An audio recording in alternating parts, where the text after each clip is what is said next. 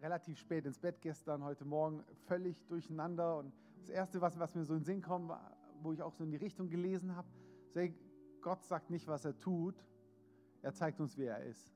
Und das war heute Morgen so eine Offenbarung. Da habe ich gesagt, oh, wie oft wünsche ich mir, Gott, zeig mir, was du vorhast, weil dann kann ich planen, dann kann ich mein Leben danach ausrichten, dann bin ich vorbereitet. Vielleicht ist es auch so ein deutsches Ding, keine Ahnung. Ähm, aber ich gesagt habe, äh, Gott zeigt uns so oft nicht, was er macht. Und dann kommt er und haut alles über den Haufen. Und wir stehen da und denken am Schluss, hey, es war gut. Und lasst uns das heute Morgen, das, eigentlich wollte ich, ähm, wollen wir reingehen, das, wir sind in der Serie Befreit leben. Willst du befreit leben? Ich will befreit leben. Ich will nicht abhängig sein von, von Gefühlen, von Umständen, von irgendwas, was mich runterzieht, von, von äh, sozialen Umständen, von, nicht mal von meinen Gefühlen, nicht mal von meinen finanziellen. Ich will befreit leben. Ich will in Freiheit leben. Wir haben letzte Woche haben wir gehört, ähm, was Sünde für ein Problem ist. Dass es Sünde ein Problem ist, mit dem wir nicht fertig werden. Und dass Gott einen Standard gesetzt hat und dass wir, dass wir in dem Standard leben dürfen. Und was, was ich heute rüberbringen möchte, was, was du heute ergreifen darfst, es, es geht nicht um eine, eine moralische Sache, es geht nicht darum, mit dem Hammer drauf zu hauen, sondern es geht zu erkennen, nicht nur wie schlimm Sünde ist, sondern dass es eine Lösung gibt. Und dass Sünde nicht das ähm, Sündenvergebung, weil da wollen wir hin, kann ich schon mal vorweggreifen, dass das nicht das Ziel ist, sondern dass es der Start ist. Dass Gott uns unsere Sünden vergeben hat, ist der Start von was. Wir leben als Christ so oft, dass wir, dass wir so mühselig zum Kreuz, zu Jesus hingehen, dass er uns unsere Sünden wieder vergibt und dann fallen wir wieder zurück. Und das ist so unser Christenleben. Nee, das Kreuz ist nicht das Ende, es ist der Start. Es hat das möglich gemacht, wozu wir eigentlich berufen sind. Und das wollen wir uns heute weiter anschauen. Heiliger Geist, ich bitte jetzt, dass du, dass du das, was ich da aufgeschrieben habe, dass du es so zusammenpackst, so zusammenformst, dass es Sinn macht. Dass für jeden, was dabei ist, dass, dass du zu den Herzen sprichst und ich gebe dir die Erlaubnis, meine Worte zu gebrauchen, um die Herzen zu erreichen. Herr, soll das durchkommen, was du heute sagen möchtest. Es soll rüberkommen, was, was du heute platzieren möchtest. Ich gebe dir die Erlaubnis, alles über den Haufen zu werfen. Danke, Jesus. Amen. Ähm, ich hatte es ursprünglich mal genannt, das letzte Testament. Ähm, wir, wir, sprechen heute über, über befreit Leben, über, über Sünde. Ähm, wir haben letzte Woche schon gehört, wie, ähm, was Sünde für eine Folge hat, wie Sünde, wie dramatisch Sünde ist. Und wisst ihr, der, der Lohn der Sünde, also das Ergebnis, das, was am Schluss bei rauskommt, das, was man dafür kriegt, ist Tod. Es bringt immer Tod. Sünde bringt immer Tod. Römer 6, 23, denn der Lohn der Sünde ist der Tod, aber die Gnadengabe Gottes ist das ewige Leben in Christus Jesus, unserem Herrn. Wisst ihr, über Tod redet keiner gerne. Oder? Ähm, und vielleicht denkst du, hey Stefan, boah, jetzt letzte Woche schon so ein Dinger, so ein Vorschlaghammerpredigt, jetzt reden wir schon wieder über Tod und Sünde und alles. In der heutigen Zeit redet niemand gerne drüber. In, in einer Zeit, wo, wo lebensverlängernde Maßnahmen ähm, der Renner sind, ja, ähm, wenn du Zukunftsforscher sagen, Kinder, die heute unter fünf Jahre alt sind, ähm, also die geboren sind, heute unter fünf Jahre alt sind, haben eine Lebenserwartung von 150 Jahren. Das ist krass. Also wir, wir sprechen immer über, über so viel über Lebensweise, wie kann ich die Lebensqualität verbessern, wie, wie kann ich healthier and fitter and stronger and better und, und alles wählen mit Smoothies und alle möglichen Zeugs, gell? vegan und äh, ja. Aber keiner spricht über Tod, keiner spricht über Sünde, keiner spricht darüber, ähm, dass das halt auch ein Part in unserem Leben ist. Und wisst ihr, weil, weil Sünde, was, was ist denn Sünde? Sünde ähm, ist nichts Moralisches, sondern Sünde ist Zielverfehlung. Sag, Stefan, red doch lieber über Liebe, red doch lieber über was Nettes. Aber wenn wir über Liebe reden wollen, dann müssen wir zwangsläufig über Sünde reden, weil Sünde ist Zielverfehlung. Ja, Gottes, Gottes Ziel für dein Leben ist Liebe. Ja, wir sollen Liebe sein, du sollst Liebe haben, wir sollen seine Liebe in unserem Leben erleben. Und das ist das Ziel, wo Gott für uns hat. Aber leider schrammen wir daran vorbei von alleine. Und genau das ist Sünde. Liebe ist Zielverfehlung dort, wo wir an Gottes Plan, wo du an Gottes Plan vorbeischrammst, am, am optimalen, das ist Sünde. Dass wir verstehen, was, was Sünde eigentlich ist. Weil Sünde, ähm, Sünde fordert, haben gesehen, bringt den Tod und Sünde fordert Rache. Das sehen wir durchs ganze Test, Test, äh, durchs Alte Testament durch. Überall dort, wo Sünde war, starben Menschen. Das ist eigentlich heftig. Und ich weiß nicht, ob du das Alte Testament schon mal gelesen hast, vielleicht durchgelesen hast, vielleicht nur darüber gehört hast. Ähm, möchte ich ermutigen, lese es einfach mal. Das fängt an bei Adam und Eva. Ja, Sündenfall hat jeder von uns vielleicht schon mal gehört. Ähm, dort ist was innerlich gestorben, ihr Geist gestorben, im Garten Eden, im Paradies. Wir sehen es weiter nachher am, am Volk Israel. Ähm, sie, sie, gehen, ähm, sie gehen durch die Wüste, fordern die Gesetze und baff, in der ersten Situation, wo Sünde offensichtlich und sichtbar wurde, nämlich nach den, nachdem die zehn Gebote gegeben waren, baff, sterben 3000 Menschen. Also wir sehen durchs ganze Testament durch die direkten Folgen von Sünde. Und ich bin Gott so dankbar für Jesus, dass wir nach dem Kreuz leben, dass Sünde keine direkten Konsequenzen mehr hat. Aber trotzdem ist es wichtig zu verstehen, was, ähm, was Sünde hat. Wir sehen am, am Alten Testament, die, die, Bibel sagt, das Alte Testament ist ein Schattenbild von dem, von dem Neuen, von dem, ähm, wo, was nach dem Kreuz passiert ist. Daran erkennen wir, wie Dinge aussehen, wie geistlich aussehen. Und es ist ein Schattenbild, wie so ein Gemälde von dem, wie Dinge ausschauen. Könnt ihr mir folgen? Ja. Ähm, weil Sünde hat nicht nur damals Tod gebracht, leiblichen Tod, sondern Sünde bringt heute noch genauso Tod. Und vielleicht würdest du es selber nicht so definieren, Tod in deinem Leben. Sagst ja, ich bin ja lebendig, ich atme ja noch. Aber wenn wir in unsere Beziehungen an, reingucken, wenn wir vielleicht in unsere Finanzen reingucken, vielleicht schaust du in deine, ja, in deine Beziehung zu deiner Family, zu deinen Freunden, zu deinen Nachbarn, ist vielleicht viel Tod drin. Weil Tod ist das Gegenteil von Leben. Dort, wo du kein Fülle, erfüllendes, überschwängliches Leben erlebst, in deinen Beziehungen, ist Tod. Dort, wo du keinen Überfluss, Übermaß in deinen Finanzen erlebst, ist Tod.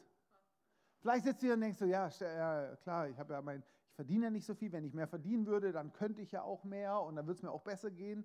Aber Stefan, du weißt ja gar nicht, von was du redest, was ich finanziell durchmache. Hey, wenn du kein überfließendes Maß und, ähm, und überfließendes Leben in deinen Finanzen erlebst, ist dort Tod in deinen Finanzen. Heißt es, dass ich, von, dass ich jetzt ein Wohlstandsevangelium predige? Nein. Aber hey, die, die, ähm, es geht darum, dass, dass Gott genug für dich hat, dass er Leben für dich hat in gerade so einem Maß. Nee. Ja, was? Jesus hat gesagt, ich, ich bin gekommen, um euch Leben zu geben. Leben gerade so, dass es reicht. Ja? Was? Leben in Fülle, im Überfluss. Also entweder hat Jesus gelogen oder wenn ich es noch nicht erlebe, habe ich irgendwas noch nicht verstanden. Er hat deswegen Leben in Überfluss, im überfließenden Maß. Und überall dort, wo du es nicht erlebst, ist Tod.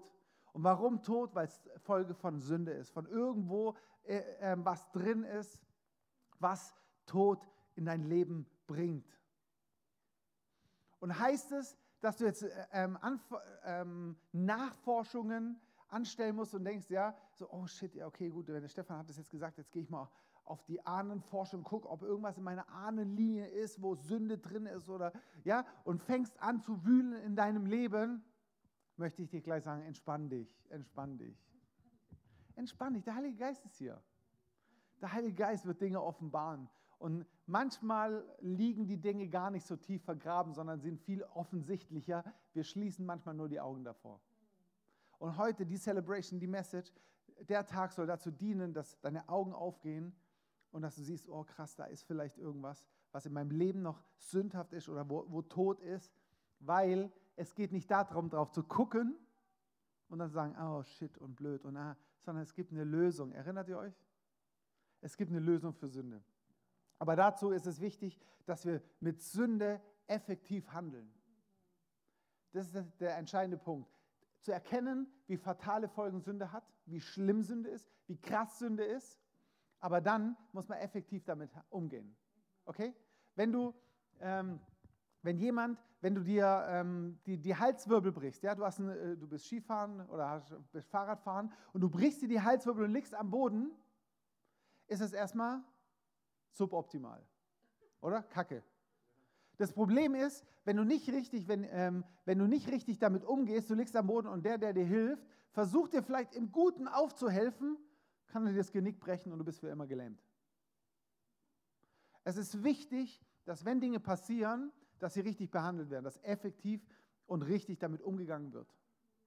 Weil es ist wichtig, dass dann ähm, der Arzt, der kommt, dass er stabilisiert, ja, dass er dich, ähm, der weiß, wie man damit umzugehen hat. Seid ihr mit mir? Und vielleicht der, der Hans-Peter, der daneben kommt und ihm aus gutem Willen nur aufheben will, macht es vielleicht nur noch schlimmer. Und so oft gehen wir mit Sünde genauso um. Es ist ein, Sünde ist wie so ein Halswirbelbruch und versuchen, ah, gut gemeint, es ist ja gut gemeint, wie wir manchmal damit umgehen wollen. Ah ja, komm, war ja nicht so schlimm komm, Gott, drück doch mal, ja, die Notlüge oder was auch immer. Ja, komm, Gott kann es doch nicht so ernst meinen. Und das sind so diese Aufhilfe und manchmal bricht uns das Genick und wir sind für immer gelähmt. Um mal über, beim übertragenen Bild zu bleiben. Es ist wichtig, dass mit Sünde effektiv gehandelt wird. Weil wisst ihr, Gott ist ein gerechter Gott. Und Gerechtigkeit, da werden wir jetzt tiefer reingehen, was das heißt, ähm, hat verschiedene Aspekte und ist nicht immer das, was du jetzt vielleicht unter Gerechtigkeit verstehst. Ja, dieser scheltende Gott, der im Himmel sitzt. Ja, weil wir wissen oft gar nicht, dass Gott dir Vergeltung schaffen möchte. Mir, sag mal mir. Ja? Ja, wir, ähm, wenn wir zum Beispiel über, über Vergeben, ja, wisst ihr, wir denken manchmal zum Beispiel, wenn wir Leuten vergeben sollen, sagen, ja, hier, wieso soll ich dem vergeben? Der kommt ja dann gerecht damit, der kommt ja damit durch. Der, ich habe ja nur den Schaden. Ja, der andere hat ja kein Problem damit, wenn ich ihn loslasse, wenn ich ihm vergebe sondern ich habe ja das Problem damit. Ich muss ja damit fern. Es ist wichtig, dass wir auf Gottes Wegen gehen, Gottes Lösungen nehmen und Gottes ähm, Art und Weise diesen Halswirbelbruch zu dingen. Ja? Wir müssen uns nicht um unsere Rache kümmern. Wir müssen nicht gucken, dass dort, wo andere an uns schuldig geworden sind, weil es geht nicht nur immer darum, ähm, ja, wo, wo wir schuldig geworden sind, sondern auch wo andere an uns schuldig geworden sind. Wie wir damit richtig umgehen. Seid ihr dabei? Da, wo jemand anders an dir schuldig geworden ist, dir Unrecht getan hat, dein Tod in dein Leben gebracht hat, dass wir damit richtig umgehen. Weil es geht um deinen Hals. Es geht um deinen Hals. Und deswegen ist es wichtig, dass wir, dass wir auf Gottes Wegen, dass wir Gottes Art und Weise auch damit umgehen. Weil wir, ähm, wir denken so oft, ja, wir sind ja die Blöden, wenn wir damit richtig, die anderen kommen da ungeschoren davon weg. Nee, nee. Ähm, Lass uns ein bisschen über Unvergebenheit sprechen. Anne, äh, hat gesagt, nicht zu vergeben ist so wie Rattengift zu trinken und darauf zu warten, dass die Ratte stirbt. Und das hört sich so witzig an, aber wie oft ähm, gehen wir genau so mit und sagen, hey, da ist mein Vater, meine Mutter oder mein Freund, mein Nachbar oder wer, wer auch immer, mein Chef, was der mir angetan hat, das kann ich dem nie vergeben. Das, also Stefan, ja, du, du hast gut reden. Wenn du das erlebt hättest, was ich erlebt habe, dann würdest du nicht so locker flockig da vorne stehen. Ich weiß nicht, was du erlebt hast. Ich weiß nicht, wie, wie schlimm es war. Und zwar wahrscheinlich ultra schlimm. Aber wenn wir an Unvergebenheit festhalten, wenn du an Unvergebenheit festhältst, ist es genauso, als ob du Rattengift trinkst und hoffst, dass die Ratte daran stirbt. Mittlerweile haben das sogar Psychologen rausgefunden, psychologische Studien haben ähm, rausgefunden, wie sich Vergebenheit, wenn man jemand vergibt, also genau das Gegenteil, sich positiv auf die Psyche auswirkt. Wisst ihr, weil ähm, Vergebung, wir hatten das letzte Woche auch immer Explore, bei Vergebung geht es nicht um den anderen, es geht um dich. Es geht um dich. Ja, es geht darum, dass du nicht stirbst an dem Gift. Ja, wir denken, wie ich es gerade gesagt habe, so oft, ja, wenn ich dem vergebe, ja, dann kommt er ja geschoren davon. Und ich bin der Blöde, der das ausbaden muss, weil ich habe ja die Schmerzen. Den interessiert es ja gar nicht mehr.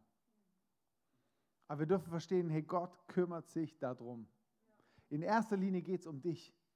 Und ich glaube, Gott möchte heute da so einen Schwerpunkt draufsetzen auf, auf Unvergebenheit, weil vielleicht hast du, spürst du in deinem Leben Tod an irgendeiner Stelle, weil du vielleicht an irgendeinem Rattengift festhältst, weil du an irgendeiner Unvergebenheit ähm, festhältst.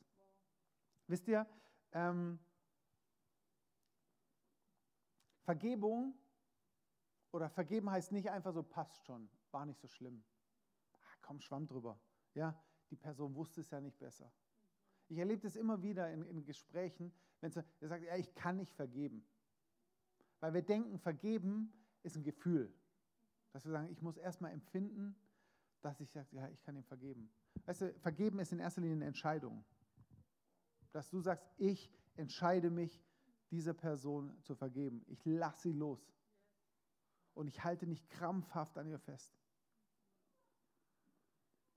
Und vielleicht ist heute dran, dass du sagst, hey, ich möchte eine Person loslassen und eine Entscheidung zu treffen. Das heißt nicht, dass es richtig war, was diese Person gemacht hat. Das heißt nicht, dass du es entschuldigst, was sie gemacht hat. Es das heißt nicht, dass, du, dass es ähm, nicht so schlimm war oder dass es schon passt, sondern ja, es war schlimm, es war tot. Aber es geht darum, dass du frei werden kannst, dass du befreit leben kannst, dass du nicht daran festhalten musst. Und das ist eine Entscheidung. Das hat mit Gefühlen erstmal nichts zu tun. Weil, ey, Sünde fordert Vergeltung, damit sie vergeben kann. Gott, ich habe gesagt, Gott ist ein gerechter Gott und deswegen muss Sünde bestraft werden, vergolten werden. Und Sündenvergebung fordert Blutvergießen. Hebräer 9, 22, ähm, ohne Blutvergießen gibt es keine Vergebung. Heftig. Wir sehen das im Alten Testament auch so Blutfäden und alles, so Auge um Auge, Zahn um Zahn und alles. Ähm, und es war krass, ähm, weil, das, weil das schon immer so war. Ich habe vorgesagt, das war so schnell sichtbar. Wenn Sünde war, wurde Blut gefordert, musste jemand sterben. Gott sei Dank dann, ähm, wurden dann die Opfer eingeführt. Vielleicht hast du schon mal gehört von diesen Priestern und von diesen Opfertieren ja, ähm, wo, wo Gott eine Art und Weise oder einen Weg eingeführt hatte, wie Menschen von dieser Schuld befreit werden können. Weil, und dann gab es die Opfertiere, dann, dann musste, also es gab zig Opfer, Brandopfer, Sündopfer, ähm, alle möglichen Schwingopfer, aber Sündopfer war, da musste ein, ein unfehlbares Tier, ein perfektes Tier, ein Lamm, das keine Fehler hatte. Also das beste Lamm, das musste ähm, genommen werden.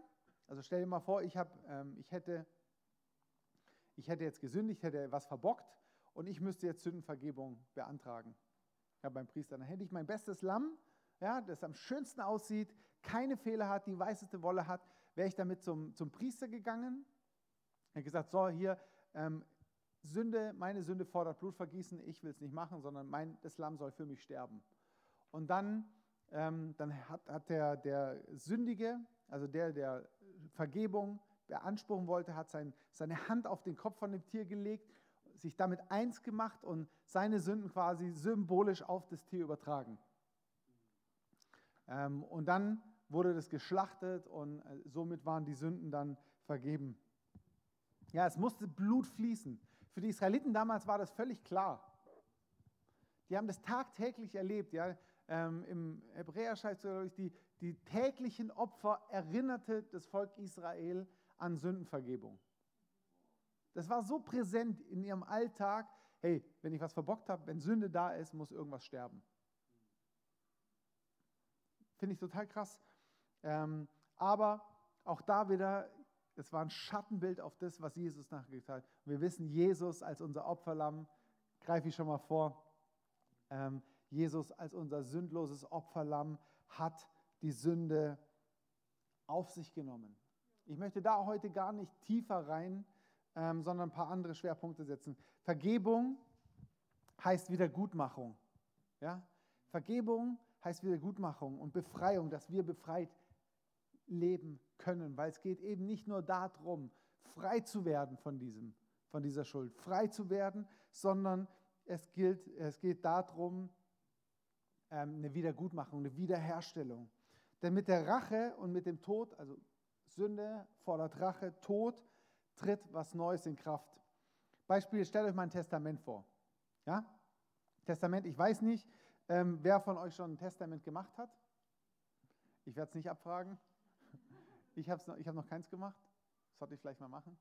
Ähm, oder vielleicht weißt du auch, dass du in einem Testament berücksichtigt bist. Kann ja auch sein. Ähm, vielleicht bist du auch schon heiß drauf und denkst, oh, da, da irgendwie die, die ferne Tante aus Amerika, die, die vermacht mir die Möhre, keine Ahnung. Ähm, aber was ist das Problem an einem Testament? Ja, stell dir mal vor, ich würde jetzt hier hingehen und sagen so, ähm, Denise, du kriegst alles, was ich habe. Ich schreibe das in dem Testament auf, kriegst alles, was ich habe ähm, und halte es in meinem Testament fest. Also abgesehen davon, dass meine Family sich wahrscheinlich beschweren würde. Was wäre jetzt das Problem? Wann kommst du an meine Sachen ran? Über meine Leiche. Genau. Also wahrscheinlich würde ich dann nicht mehr so sicher leben, weil Denise nicht unbedingt Interesse hätte, dass ich mein Leben deutlich verlängere. Das Problem an dem Testament genau, es trifft, tritt in Kraft, wenn jemand stirbt. Und jetzt kommt die mega gute Nachricht. Im Hebräer 9, 16 bis 17 lesen wir, denn wo ein Testament ist, da muss notwendig der Tod dessen eintreten, der das Testament gemacht hat. Denn ein Testament tritt auf den Todesfall hin in Kraft, da es keine Gültigkeit hat, solange derjenige lebt, der das Testament gemacht hat. Ja? Und jetzt kommt eine gute Nachricht. Der Tod macht das Testament wirksam und setzt das Erbe frei. Ja, ich merke an eurer Reaktion, ihr wisst noch nicht so genau, wo ist jetzt die gute Nachricht? Oder ist es jetzt eine Fangfrage? Oder? Ja, weil, weil, wie gesagt, wir haben vorgemerkt, über Tod zu reden ist nicht unbedingt spaßig, macht, macht man nicht gern, aber der Tod macht das Testament wirksam. Das heißt, für die Denise wäre es mega gut, wenn ich tot wäre, weil es setzt mein Testament frei. Und alles das, was ich ihr zugesprochen würde für sie ähm, zur Verfügung stehen. Ist es nicht Genial. Und vielleicht hat sie ähm, riesen finanzielle Probleme und das wäre die Lösung für alle ihre Probleme. Weil ich bin ein stinkreicher Typ. Ja, ihr lacht. Wisst ihr warum? Ich weiß nicht, wie dein Vater aussieht, aber mein Daddy, meinem Daddy gehören alle Goldminen der Welt. Mein Vater, der hat alle Ressourcen. Mein Vater hat alle finanziellen Mittel. Deswegen bin ich ein Rich Kid. ist echt so. Ähm, wie bin ich da jetzt hingekommen? genau, also wenn der Tod eintritt, dann, dann wird das Erbe frei. Und, und das ist der springende Punkt. Ähm, wir haben vorgelesen im Römer, die Gnadengabe Gottes ist das ewige Leben. Das ewige Leben. Ja, und ewiges Leben beginnt nicht irgendwann mal in der Zukunft, sondern ewiges Leben heißt Wiederherstellung des Ursprungszustands. Gott, Gottes Interesse ist nicht, in erster Linie dich von Sünde zu befreien. Ja, vielleicht hast du das als Christ lange geglaubt. Ja, es geht darum, dass halt meine Sünden vergeben sind. Nee. Gottes Interesse an deinem Leben ist, den Ursprungszustand wiederherzustellen, so wie er sich ursprünglich gedacht hat, dass du so leben kannst. In seiner Beziehung, in der Beziehung zu ihm, in Gemeinschaft mit ihm, frei von Sünde. Ist es nicht herrlich? Ich finde es so, das ist die allerbeste Botschaft. Das Kreuz ist nicht das Ziel. Das Kreuz ist der Anfang, ist der Durchgang zu dem Leben, das Gott für dich hat. Das Kreuz ist der Durchgang für das Leben, was du hast, was er für dich hat. Und dazu war es notwendig, dass er stirbt. Deswegen musste Jesus sterben. Deswegen musste er absolut tot sein, mausetot. Weil dadurch wurde sein Erbe frei. Wir sind Miterben Christi, sagt die Bibel. Also du bist, wenn du wiedergeborener Christ bist, bist du Miterbe von Jesus. Alles, was ihm gehört, gehört dann dir. Brauchst du mir nicht glauben, lies es nach. Galaterbrief. Galater habe ich mir die Stelle aufgeschrieben. Galater 4,7, genau. Alles, was ihm gehört, Jesus, gehört dir. Ist es nicht heftig? Überleg doch mal, was Jesus alles gehört. Und dann kannst du sagen, hey, rein rechtlich gehört es mir. Und ich fände es jetzt stark, wenn wir unsere Zeit nehmen, ähm, wo wir das, darauf reagieren. Vielleicht kann das Worship-Team schon mal vorkommen, ähm, weil ich möchte nicht, dass du heute rausgehst und sagst, oh, es war wieder eine schöne Predigt. Ich habe kein Interesse an schönen Predigten. Wenn du denkst, wenn du hier in der Kirche bist und denkst, ähm, oder wenn du hier in der Kirche bist, weil es hier schöne Predigten gibt, muss ich dich enttäuschen. Von mir wirst du keine schönen Predigten haben. Sondern mein, mein Anliegen ist, dass dein Leben trifft, dass dein Leben verändert wird. Und lasst uns doch jetzt eine Zeit, in eine Zeit gehen, wo, wo wir dem Heiligen Geist erlauben, dass er unser Leben trifft.